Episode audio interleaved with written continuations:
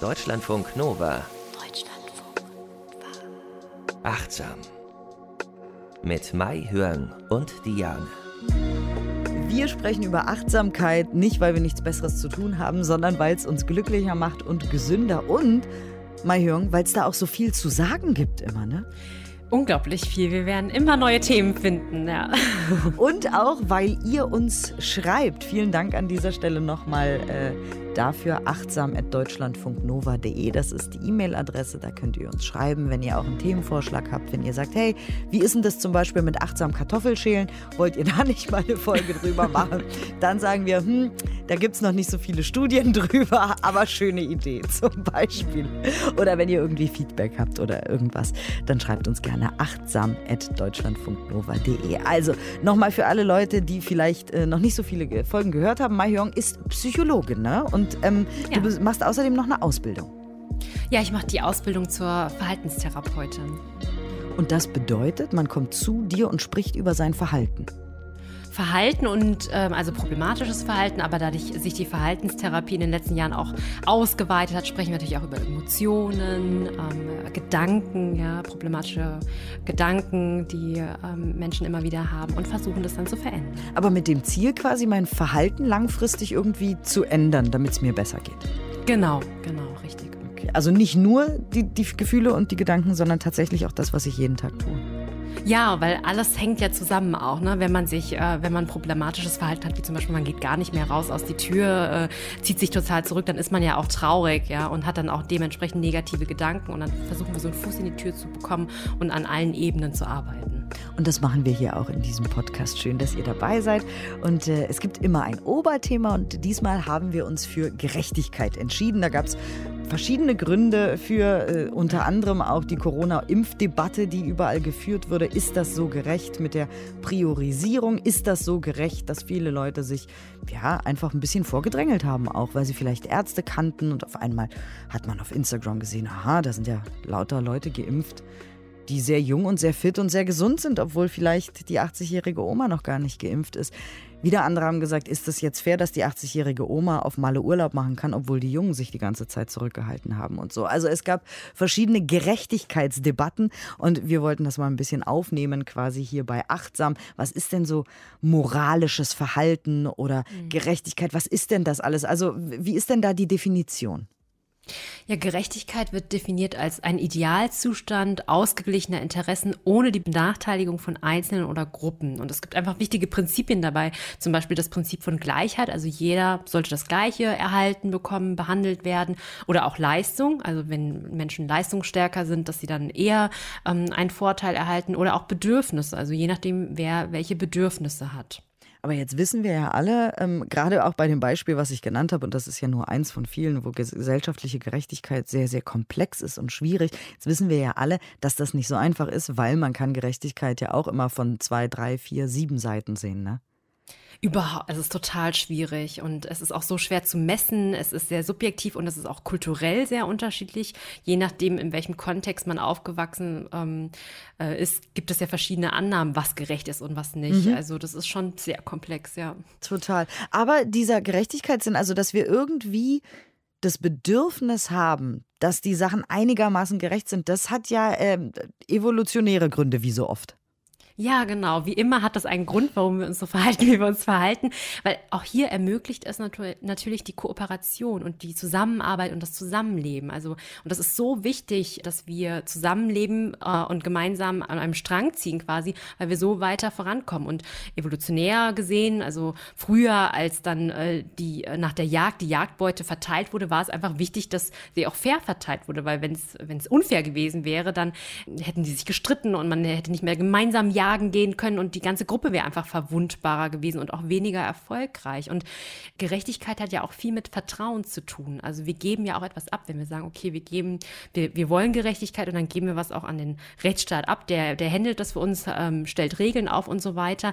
Das hat wiederum auch die Funktion, ähm, dass wir auch wieder miteinander kooperieren können als Gruppe und es spart einfach auch Ressourcen, weil wenn ich jetzt den ganzen Tag rumlaufen würde und mir überlegen würde, boah, das ist ungerecht, das ist ungerecht und das geht nicht und so, dann kann ich ja gar nicht mehr meine eigenen Ziele verfolgen und gar nicht mehr so mein Leben leben. Also es spart auch Ressourcen, wenn wir so einen Grundsinn ähm, von Gerechtigkeit auch verspüren. Also wieder mal ist der Grund, warum wir all diese, ich sag mal, komplexen Gefühle und Konzepte irgendwie in uns tragen. Der Grund ist, damit unsere Spezies überlebt. Also so genau. war es genau. in der Vergangenheit auch eben, weil vielleicht auch die Schwächsten in der Gruppe, die nicht auf der Jagd waren, was dann vom Mammut abbekommen. ja. ähm, aber wovon ist denn jetzt unser individueller Gerechtigkeitssinn abhängig? Also du hast ja auch gesagt, je nachdem, wo man lebt oder in, in welcher Familie man groß geworden ist, ne? davon hängt es ja auch ab. Also weil in einer Familie ist vielleicht etwas gerecht, was in einer anderen total absurd ist. Ja, das ist ganz wichtig, dieser Aspekt der Erziehung. Also was für Modelle haben wir eigentlich in unserer Erziehung gehabt? Also was haben unsere Eltern uns vorgelebt? Welche Werte, also Werte sind auch ein wichtiger Faktor, sind uns persönlich wichtig? Ja, welche persönlichen Bedürfnisse haben wir? In welcher Lebenssituation leben wir? Also wenn wir vielleicht auf ein kleines Kind irgendwie achten müssen oder so, dann empfinden wir nochmal, haben wir nochmal ein anderes Gerechtigkeitsempfinden. Oder wenn man wirklich so eine, eine alte Oma hat, ja, dann denkt man, das ist wirklich, wirklich wichtig, dass sie zuerst geimpft wird, ja die eigene Lerngeschichte. Welche Erfahrungen haben wir eigentlich im Laufe unseres Lebens gemacht? Also wurden wir gerecht behandelt oder haben wir andauernd ähm, die Erfahrung gemacht, ungerecht ähm, behandelt zu werden? Das wirkt sich ja total auf unser Denken aus und was du ja eben auch schon gesagt hast, auch dieser Vergleich mit anderen, also ähm, je nachdem, in welchem Umfeld wir aufgewachsen sind. Also zum Beispiel ein eigenes Kinderzimmer zu haben, ist in manchen Ländern die Norm, das ist normal und wenn man es nicht hat, dann findet man es ungerecht. Aber in anderen Ländern ist das absoluter purer Luxus. Also ich weiß zum Beispiel in Vietnam, da teilen sie sich irgendwie mit drei Leuten das Zimmer mhm. oder so und das ist, das ist normal, ja. Und auch dieser Gedanke von so einer globalen Gerechtigkeit, ist die Welt ein gerechter Ort oder so, das hat sehr viel damit zu tun, was wir selbst erlebt haben. Und wie wir die Welt sehen, auch politisch, musste ich gerade dran denken. Natürlich, je nachdem, welche politischen Werte ich habe, wenn ich an die Wahlurne gehe, ähm, je nachdem sind für mich andere Dinge gerecht und je nachdem mache ich mein Kreuzchen auch woanders. Also zum Beispiel, wenn jemand den Wert Sicherheit ganz oben auf seiner Liste hat, wird er wahrscheinlich eher konservativ wählen und das, was die Konservativen wollen, als gerecht empfinden. Wenn jemand zum Beispiel Freiheit an Nummer eins hat, wird er vielleicht eventuell eher die FDP wählen wollen und wieder andere Gerechtigkeitsgefühle haben. Oder wenn jemand sagt, ich, mein Wert ist Gleichheit, dann wird er vielleicht die Linke wählen oder so. Ne? Also es waren jetzt nur Beispiele. Aber ähm, je nachdem, was unser Wertekanon sagt, was unsere Werte sind im Leben, was uns wichtig ist, was Priorität in unserem eigenen Leben hat, je nachdem sehen wir die Welt eben anders und dann gucken wir eben auch auf die Gerechtigkeit. Und ähm, ja, was hast du denn so quasi bei deiner Recherche, die du dann immer so betreibst, gefunden zum Thema Achtsamkeit und Gerechtigkeitssinn? Weil das sind ja jetzt erstmal nicht Sachen, die auf der Hand liegen, die zusammengehören, oder? Ja, wenn man nochmal so einen Schwenker macht und guckt, die Ursprünge der Achtsamkeitspraxis, also wenn man gerade im Buddhismus guckt, da ist es ja so, dass ähm, Achtsamkeit in einfach in so ein ethisches System eingebettet ist. Also da spricht man von der rechten Achtsamkeit und das Ziel ist einfach, die Aufmerksamkeit so zu trainieren, dass man immer wieder die Konsequenzen seiner eigenen Handlung reflektiert und möglichst heilsame Handlung, also wohlwollend irgendwie handelt, ähm, mit dem Ziel, das Leid allgemein von sich selbst und auch allen anderen Wesen zu lindern. Und das heißt, wenn wir das wirklich kultivieren, die Achtsamkeit, wir müssen ja erstmal gegenwärtig sein, um zu sehen, dass da Ungerechtigkeit ist, sonst können wir ja gar nicht handeln. Und deshalb ist Achtsamkeit schon sehr, sehr wichtig, ja. Wenn wir nicht wissen, was unsere Moralvorstellungen sind oder dieser Wertekanon, den du gerade angesprochen hast, ja, dann, dann kann man sehr schwer gerecht handeln oder bewertet auch die Handlung anderer, ob man jetzt gerecht oder ungerecht behandelt wird, unterschiedlich. Und deshalb ist diese Bewusstwerdung wieder ganz, ganz wichtig, wieder zu gucken, was sind eigentlich meine Grundannahmen, ja, was gehört zu einer gerechten Welt und dieses Bewusstwerden auch von den Gefühlen, die damit einhergehen. Also reagiere ich, wenn ich äh, ungerecht behandelt werde, mit Ärger, mit Wut, Scham oder Neid und dann auch wichtig, wie gehe ich eigentlich damit um, wenn ich dann ungerecht behandelt werde? Oh ja, und dann kann man ja das irgendwie konstruktiv nutzen und äh, die Welt zu einem gerechteren Ort machen, in seinem Einflussgebiet, ja. in irgendeiner Art und Weise äh, ja, was auch immer man macht, aber dann, äh, wenn man das achtsam wahrnimmt, aha, ich fühle jetzt hier einen Schmerz, weil ich finde das und das ungerecht. Mhm. Äh, keine Ahnung, Sexismus, Rassismus, Ja. äh, alles Mögliche, was im Alltag so uns begegnet, wenn man das so ganz achtsam wahrnimmt, dann kann man das eben auch ähm, im besten Falle konstruktiv umwandeln, ähm, weil man es erstmal wahrgenommen hat, seine Gefühle dazu wahrgenommen hat und so. Es gibt auch ein sogenanntes Modell der Gerechtigkeit. Ja, das ist ähm, aufgestellt worden von ähm, oder postuliert von Lawrence Kohlberg. Der ist ähm, ein amerikanischer Psychologe. Er hat dieses Modell in den 50er Jahren aufgestellt und ähm, für ihn bedeutet Gerechtigkeit im Grunde genommen, dass es gleichbedeutend ist mit Moral. Und er sagt, das entwickelt sich über die Lebensspanne hinweg und er beginnt da wirklich ähm, entwicklungspsychologisch im Kleinkindalter. Und das beginnt damit, dass das Kind erstmal sieht, es gibt überhaupt unterschiedliche Perspektiven. Also es gibt nicht nur äh, seine eigene Meinung, sondern auch ähm, Perspektiven von anderen. Letzten Endes fängt es aber erst, also es gehorcht eher einer Autoritätsperson. Also es ist wirklich dieses Prinzip Gehorsam und Bestrafung. Und dann im Verlauf ähm, über die Lebensspanne hinweg ähm, ist dann so eine Entwicklung, dass es diese Gegenseitigkeit des Verhaltens dann irgendwann versteht. Also so im Sinne von, wie du mir, so ich dir oder eine Hand wäscht die andere. Und dann irgendwann geht es weiter zu so einer höheren Stufe, wo man dann wirklich merkt, alle Menschen sind wirklich gleich und dass man wirklich so einen Respekt für die individuellen Wünsche und auch Bedürfnisse und auch wirklich sieht, äh, da ist die Würde des Menschen. Und äh, diese Moral, so sagt er, oder Gerechtigkeit, die entwickelt sich halt. Und es gibt manche Menschen, die erreichen nicht die höchste Stufe, so wie er. Ich wollte so gerade sagen, das ist aber Ja, genau. in, in, in a perfect world. So, das klingt Ja, sehr ideal, ja. Ja, Ja, okay. Ja. und nur zur Beruhigung, nicht alle sind so und auch nicht immer sind wir so. Es gibt auch unterschiedliche Situationen, da müssen wir einfach auch mal egoistisch sein, ja. Aber das ist so dieses, ähm, dieses Modell, was er so aufgestellt hat. Also quasi, was man so anstreben könnte, wenn man Genau. wollte und sich damit Ja. beschäftigt. So, aber äh, Genau. ja. ich musste auch noch daran denken, weil du eben gesagt hast, ähm, mit Kleinkindern und so. Ich habe mal eine Studie gelesen, dass natürlich, das ist jetzt keine Überraschung, aber dass Kleinkinder natürlich ihre Eltern erstmal eins zu eins nachmachen. Das ist jetzt nicht weiter verwunderlich und so, aber da ging es darum, dass ein Erwachsener ähm, einen Stoffhund geschlagen hat und mit dem geschimpft hat. Dann ist der Erwachsene rausgegangen und das Kleinkind hat auf einmal auch angefangen, dieses Kuscheltier zu schlagen. Ohne Grund im Grunde, außer nur, weil er sein, weil er den Erwachsenen das Vorbild quasi nachgemacht hat. Und das ist ja auch eben ein Faktor, haben wir eben schon gesagt, was in der Familie als gerecht angesehen wird. Also Ja. wenn zum Beispiel irgendwie es gerecht, als gerecht angesehen und defini definiert wird, dass man zum Beispiel ein Kind schlägt, wenn es sich irgendwie unangenehm verhalten hat, wie auch immer, dann ist das ja deren Gerechtigkeitsempfinden auch von den kleinen Kindern, die sowas dann beobachten und so aufwachsen und so. Ja, das, ist total wichtig, dieses Modell lernen. Auch was für Filme wir konsumieren, was für Medien wir uns zuführen. Ja, wir lernen immer mit. Also wir nehmen das ja alles auf. Ja. Man ähm, hört es auch manchmal auf dem Spielplatz oder so, wenn Kinder so in dieser Serienlingo sprechen, so, ich werde mich rächen an dir, du wirst bitterlich leiden, komm her. Und du denkst so, du bist vier. Du redest über blutige Rache, wie furchtbar. Also, weil das eben genau wie du sagst, das ist dann Ja. das, was die konsumieren. Und äh, auf einmal ist das dann das Bild der Gerechtigkeit. Ähm, du hast uns auch eine Studie mitgebracht äh, zur Achtsamkeitspraxis äh, und eben das prosoziale Verhalten. Das ist ja im Grunde, dass man sich Genau. irgendwie ja, gerecht verhalten möchte, zumindest. Ja, das ist eine Studie von Chen und Jordan, die wurde 2018 publiziert in der, im Journal Mindfulness.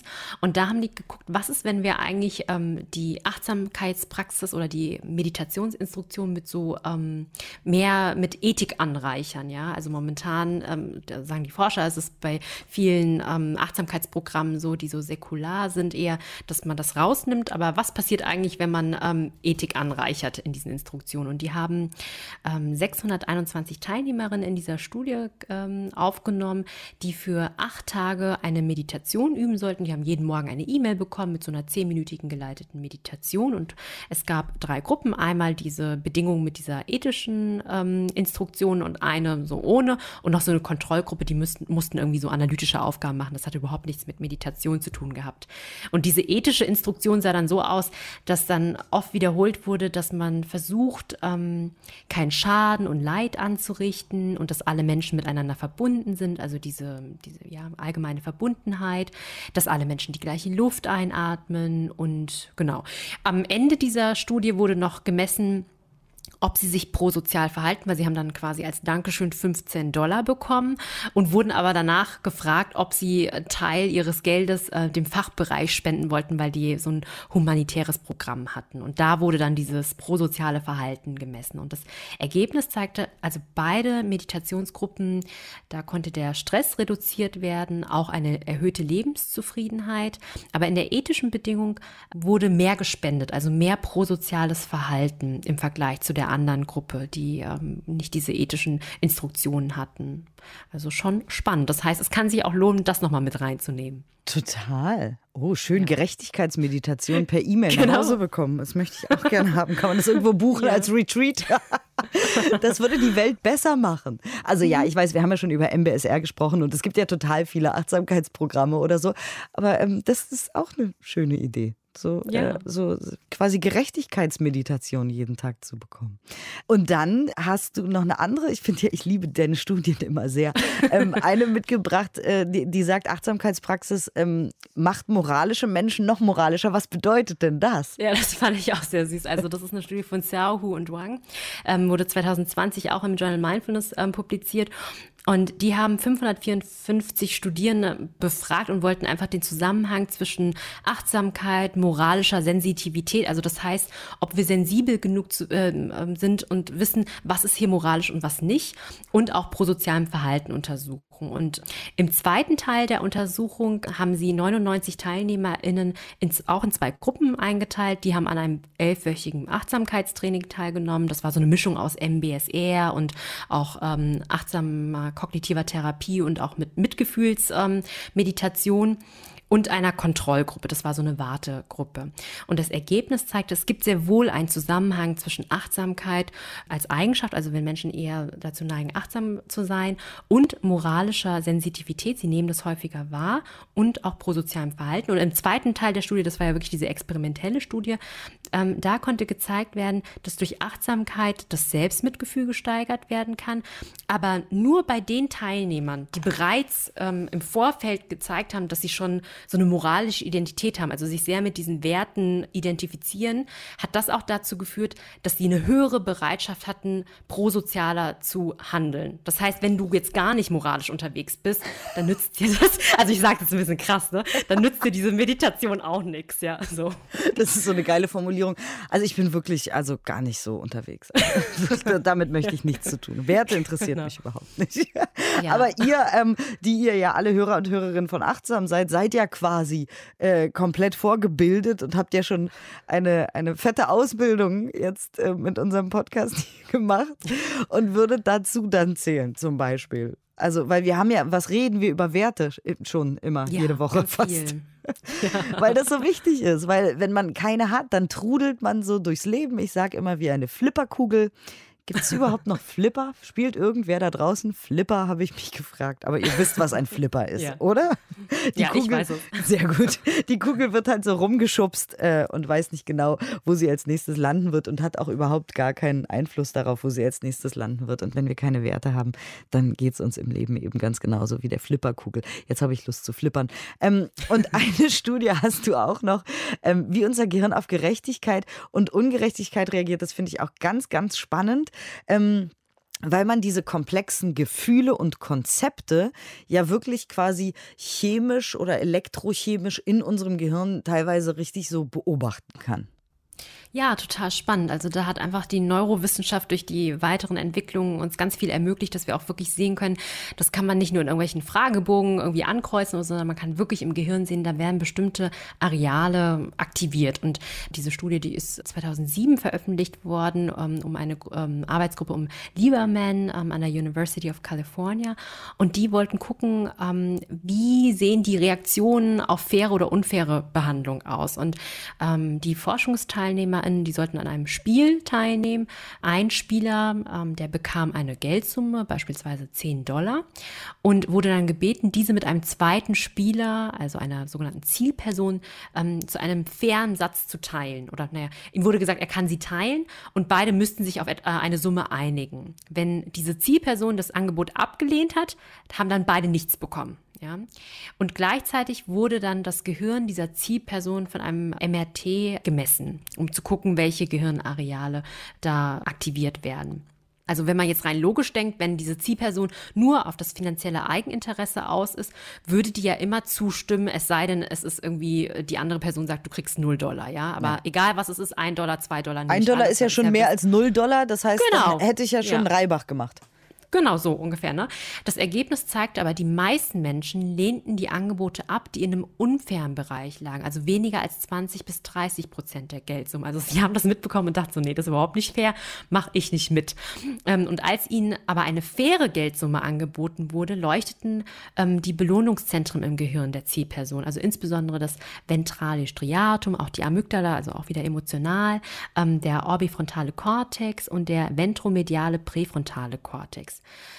und diese Bereiche, die sind eher mit so automatischen, intuitiven Reaktionen assoziiert.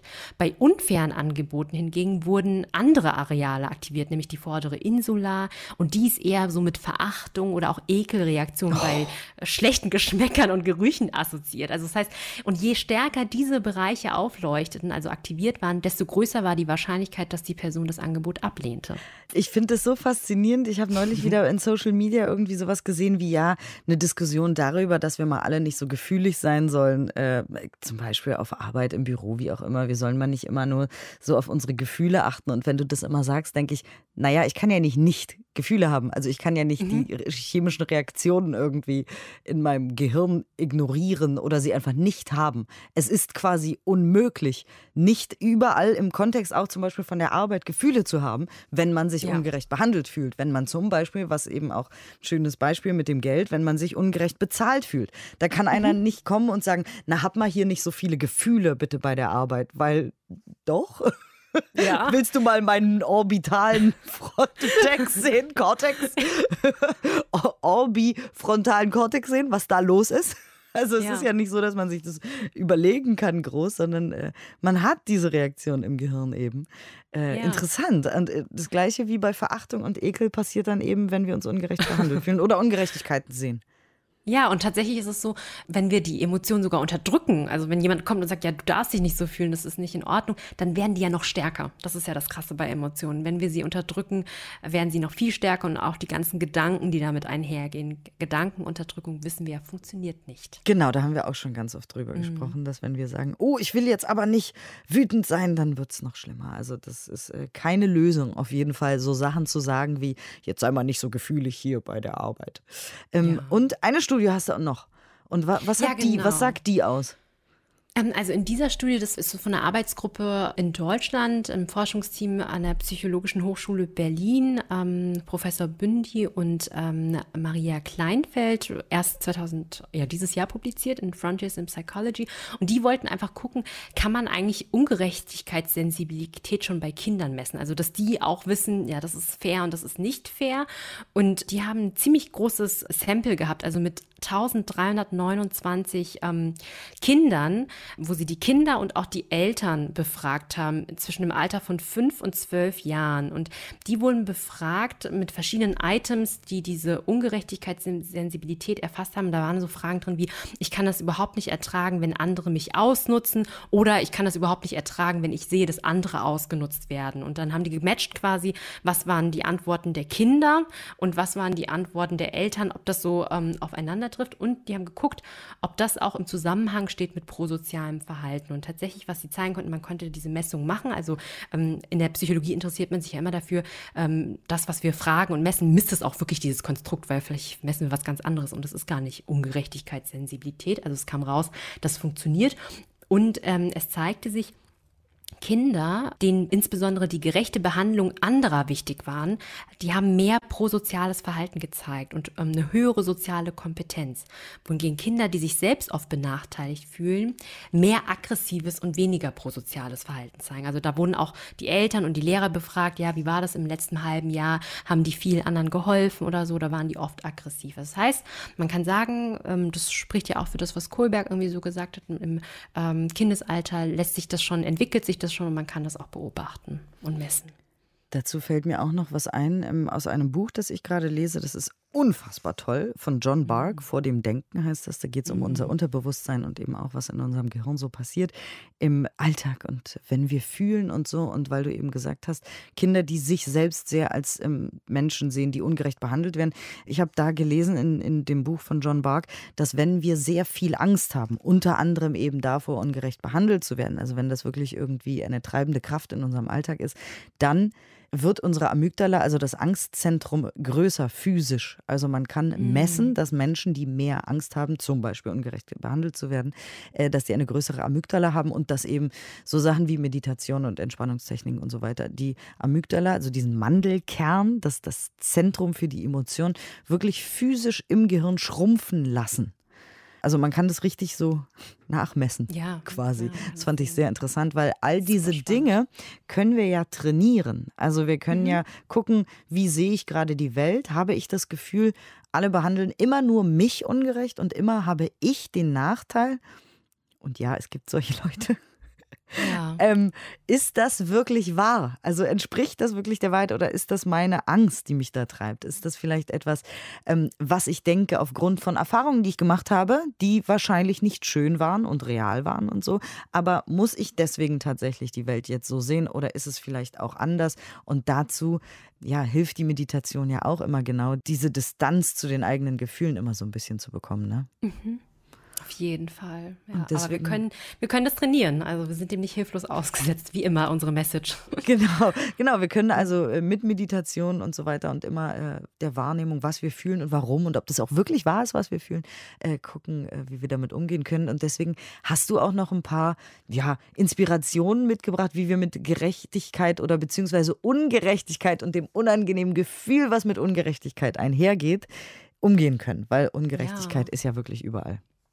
Es ist fies, also wenn wir wirklich das Gefühl haben, wir werden also beispielsweise mit diesem, ähm, wir werden schlechter bezahlt, obwohl wir uns mehr angestrengt haben als unser Kollege, das ist ja auch so ein Gefühl von ausgeschlossen werden. Wir gehören nicht mehr so zur Gruppe dazu, wir werden gar nicht gesehen. Das ist ein sehr, sehr unangenehmes Gefühl. Und wenn dann solche starken, unangenehmen Gefühle kommen, sagen wir ja hier auch erstmal immer, dass wir ganz klar uns erstmal um uns selbst kümmern sollten. Erstmal ähm, uns beruhigen. Dazu können Atemübungen ähm, genutzt werden, ähm, eine Gehmeditation, also wenn man sich jetzt nicht ruhig hinsetzen kann, damit man erstmal wieder zu sich kommt, ja. Denn wenn man aus diesem Affekt raushandelt, wenn das so stark ist, ja, dann könnte man die Situation ja auch wirklich verschlimmern, ne?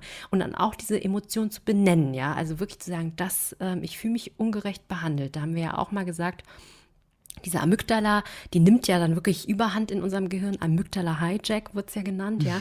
Und in dem Moment, wo wir es benennen, haben wir wieder Kontrolle. Da wird wieder der präfrontale Kortex, also der Bereich hinter unserer Stirn, der logisch denkt, wieder aktiviert, ja. Und dann auch die Impulse ruhig zu benennen. Habe ich jetzt irgendwie so Racheimpulse, ähm, äh, ne, wenn ich jetzt denke, ja, der Chef, der ist so ungerecht, ja. Und dann, was du gesagt hast, diese Distanz zur Situation. Ne? Wenn wir uns dann beruhigt haben, dann können wir nochmal gucken, dass wir versuchen, einen klaren Blick auf die Situation zu bekommen. Also was spricht wirklich dafür und dagegen? Also macht wirklich mal so eine Pro- und Kontraliste, ja. Bin ich wirklich das Opfer, ja?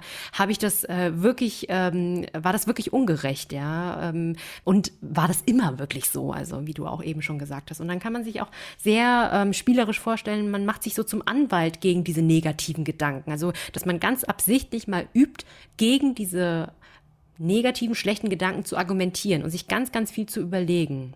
Genau. Und vielleicht auch nochmal Gedanken machen, was ist mir eigentlich überhaupt wichtig? Vielleicht war mir das gar nicht so wichtig, diese Gehaltserhöhung. Und Gehaltserhöhung oder eine andere Position kommt auch mit mehr Verantwortung. Vielleicht brauche ich das gar nicht und ich kann meine Zeit anders nutzen. Ja. Oder ich habe mich wegbeworben und habe einen viel, viel, viel besseren Job gefunden. Oder ich habe mich Ja. selbstständig gemacht. Oder ich habe eine Umschulung gemacht. Oder ich habe nochmal studiert, weil ich war dann vielleicht eben äh, in meinem Gerechtigkeitsempfinden äh, ja, gestört. Und dadurch hat sich aber etwas ganz Tolles vielleicht ergeben. Wer weiß das schon? Ne? Wir hatten doch auch in der Folge über MBSR diese Geschichte mit ob gut, ob schlecht. Wer weiß das schon? Das heißt, es ist oft auch hilfreich, erstmal vielleicht äh, ja, zu akzeptieren. Ne? Das ist auch ein, ein Schritt auf dieser Reise.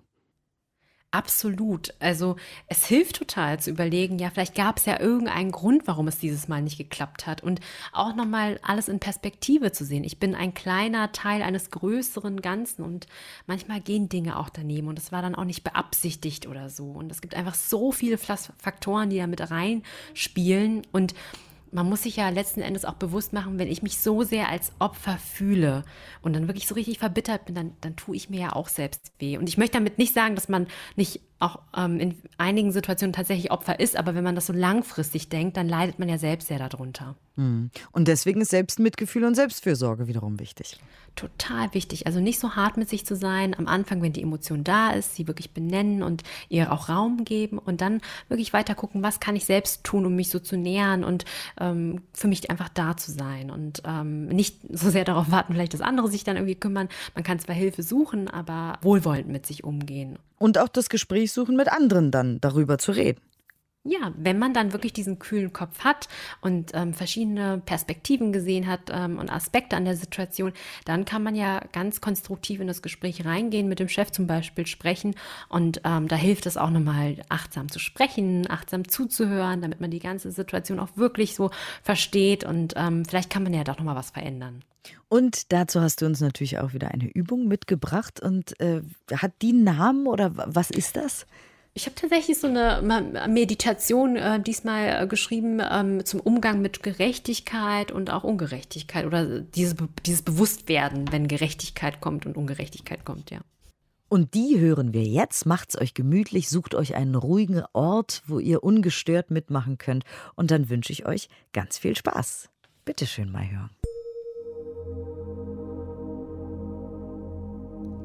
Dies ist eine geleitete Meditation zu den Gefühlen zu Gerechtigkeit und Ungerechtigkeit.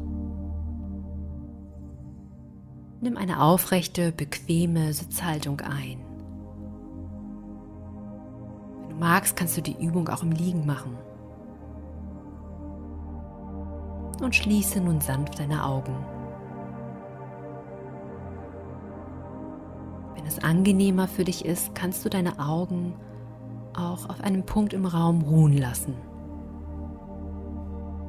Wichtig ist, dass sich deine Augen ausruhen können.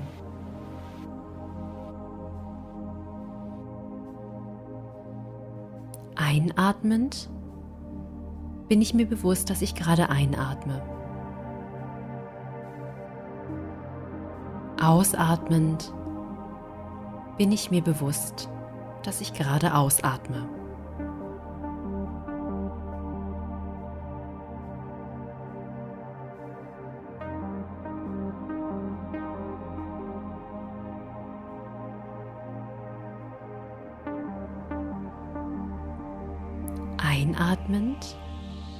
Bin ich in Kontakt mit einer Situation, in der ich Gerechtigkeit erfahren habe. Das kann zum Beispiel eine faire Benotung und Bewertung in der Schule gewesen sein oder eine verdiente Beförderung. Ausatmend bin ich im Kontakt mit der Gerechtigkeit und spüre meine Körperempfindungen.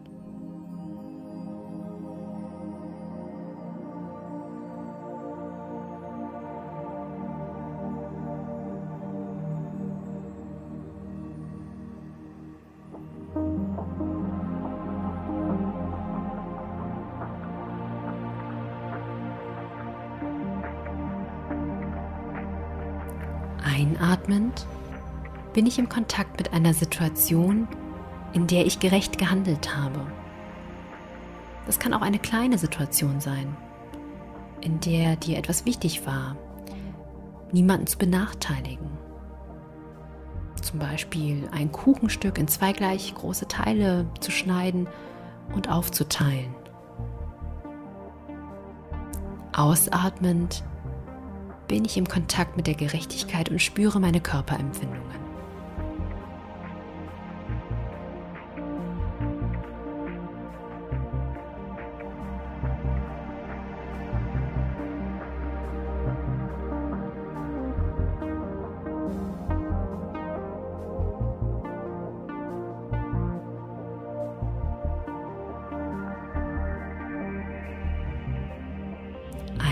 Einatmend bin ich in Kontakt mit einer Situation, in der ich ungerecht behandelt wurde. Das kann eine Situation sein, in der du dich viel mehr angestrengt hast als jemand anderes und trotzdem dein Ziel nicht erreicht hast. Ausatmend bin ich im Kontakt mit dem Gefühl der Ungerechtigkeit und spüre meine Körperempfindungen.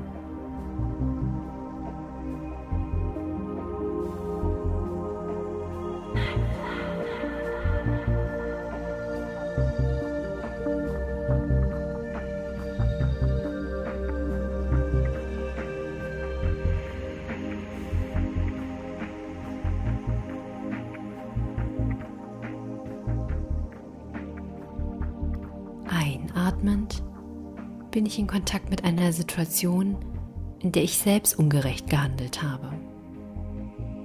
Vielleicht hast du dir einen Vorteil erschlichen, der dir eigentlich nicht zusteht. Ausatmend bin ich in Kontakt mit dem Gefühl der Ungerechtigkeit und spüre meine Körperempfindungen.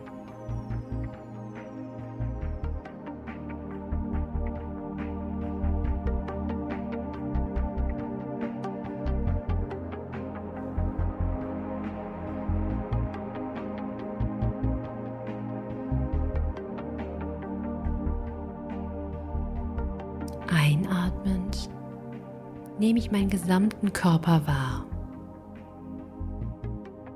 Ausatmend beruhige ich meinen Körper.